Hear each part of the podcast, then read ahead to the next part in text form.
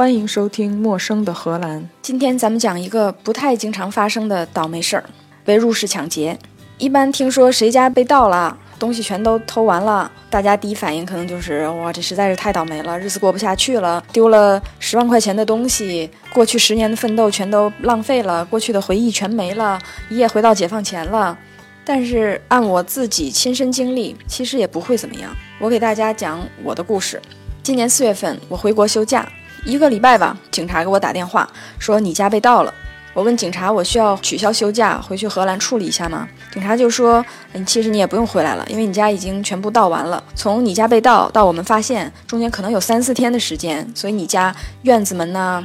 呃，入室的门呐、窗户啊，全都是开着的，家里边已经什么都没有了。你不如在中国好好休假，回来之后再处理这些事情，我们帮你把门锁好。啊，就这样，我就想，那就继续休假吧。又休了三周的假。等我回到荷兰的时候，进家一看，东西翻的是非常乱，所有能翻的东西，包括床垫呐，还有什么地毯的下面呐，什么都翻了。我清点了一下家里丢的东西，就这一个瞬间，我就特别想认识一下这个入室盗窃的朋友。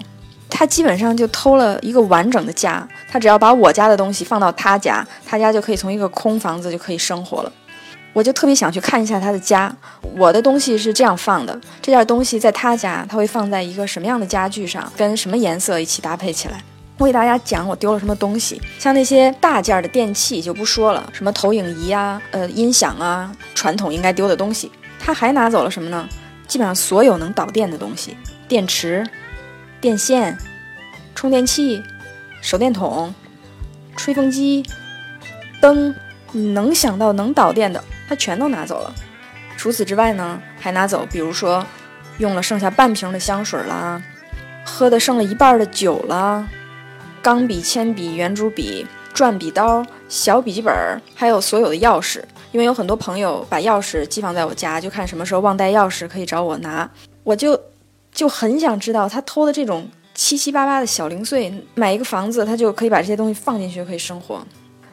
当然，我也是除了这些零碎的东西，我还丢了一些比较贵重的首饰。因为我在国外生活这么十几年吧，也不是在一个地方，经常搬家换国家，所以我就觉得首饰实际上是最可以留念，而且也比较容易跟着我一起搬走的东西。所以我存了很多首饰，并没有很多，呃，贵重的家具啊什么的。但这些首饰就全都丢了，就这些东西，它在你家的时候，你可能想不起它，你根本就意识不到它的存在。等着它丢了之后，再回忆起来，你就觉得每件东西上面都会有一个故事。比如我丢了一个潜水电脑，那上面就记录着我去世界潜水的地方去潜水，每次潜了多少时间，我先下到多少米，又下到多少米。那块表大概也有十年那么老，就存了所有的潜水记录。它就已经旧的，如果没有背光的话，很难看清里面的字了。就这也被偷走了，也不知道它有什么用。它比如一支钢笔，一支派克的最便宜的那种塑料笔管的钢笔，这支钢笔也有十五年那么久了，是我刚刚来荷兰工作，跟我在同一个办公室里工作的一前辈送给我的。他为什么会送给我呢？是因为他来荷兰之前，他在美国工作，他就遇到了一个他心仪的姑娘。这这个前辈是一个韩国人，你说他是前辈，他比我没有大很多，他可能比我大个五六岁的样子。然后他就跟这个韩国姑娘在美国订了婚，订婚的时候他们就互相交换了一支钢笔，这支钢笔就是那个姑娘送给他的。他们订婚之后呢，我的前辈他就来到了荷兰工作，这个姑娘就留在了美国工作。我的这位前辈他就非常有信心，这个姑娘过不久一定会来荷兰跟他结婚。我们一起共事了大概三年的时间，他经常就会说他马上就过来，他要跟我结婚了。可是到最后呢，他忽然说这个姑娘跟别人结婚了，而且他是在 Facebook 上面知道的，就是他的未婚妻在没通知他的情况下跟别人结婚了。这个时候他就真是天崩地陷呐，然后他就把他未婚妻给他的所有的东西全部都清理出来，各种各样那种非常精致的韩国的一些书签儿啊、笔筒啊，各种各样的小东西全部都给我了。他就说我也不想看见这些东西，但是这些东西呢都是非常好的东西，我觉得扔了它也怪可惜。你看看你要不要呢？我当时就看得出他就。非常难舍、难割舍，但是他又不想看见。然后我就说：“那好啊，你不如就先放在我这儿。嗯，我如果想用我就用。如果有一天你想把它要回去的话，我就再给你寄回去。”这个钢笔呢，就是他给我的这一盒东西里面中间的一件，我用的最多的东西。从那之后，我用这个笔用了也得有十年。哎，真是说到我无语。然后再说一件东西呢，这就更诡异了，是我的宠物兔子的骨灰。我有一个宠物兔子，它跟我一起生活了大概有八年的时间。它从它是一个刚生下来的小兔子，跟我一起住宿舍的几个荷兰姑娘，她们集钱给我送给我的一只兔子。然后我就搬走，搬到第一个地方，第二个地方，搬家搬了三四次，每次都跟这个兔子都都跟着我一起一起搬走。我从学生宿舍搬到公寓，然后搬到呃跟我的前男友同居，就有一个比较大的、比较漂亮的公寓。我们分手之后，这个兔子又跟着我一起搬回另外一个我自己买的比较小的公寓。兔子又跟着我搬到我现在这个被盗的这个有花园的房子。这个房子我就买了一个室内比较小，但是室外有一个七十平米的花园的一个房子。而且我当时修这个花园的时候，也是把它修成一个兔子比较喜欢的样子，比如有有一个小山坡啊，然后可有高高低低的，可以跳上跳下的呀。花园里面种的草也是按兔子的兔粮的营养需求混合的草，这样它就每天在园子里面吃吃草啊，就很开心。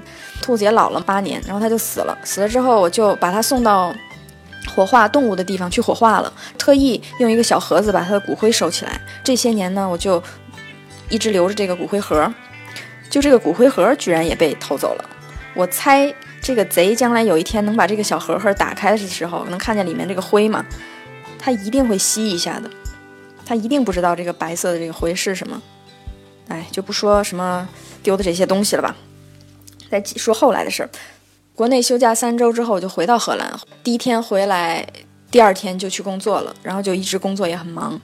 我就发现。虽然说丢了这么多东西，基本上家里面能丢的东西都丢了，但是基本上完全没有影响到工作和生活。你看，工作你需要的手机并没丢，钱包有那么一张信用卡、一张银行卡就可以了，厨房也没被偷走，有那么一个锅、一个碗，有炉灶，想吃什么也就有了。失窃之后，其实是到了一个月的时间，我才有一天意识到，我想用一个东西它没了，就是一面镜子。我有一面小镜子，就是你梳头发的时候，你可以把这镜子放在后面，可以照一下我后面是什么样子。就是这么一一面小镜子，是我第一次发现我需要一个东西，我没有了。就由此可见，我们家里边实际上是存了有多少没用的东西，就等于是我们占有了很多我们不必要的东西。我就发现我家被偷完之后，我倒是觉得轻松了不少，因为可能。在每周末你要打扫家里的时候，也没有那么多东西需要打扫了。然后你如果找东西的话，很快就能找着，因为也没有什么别的东西可以混淆你要找的这个东西了。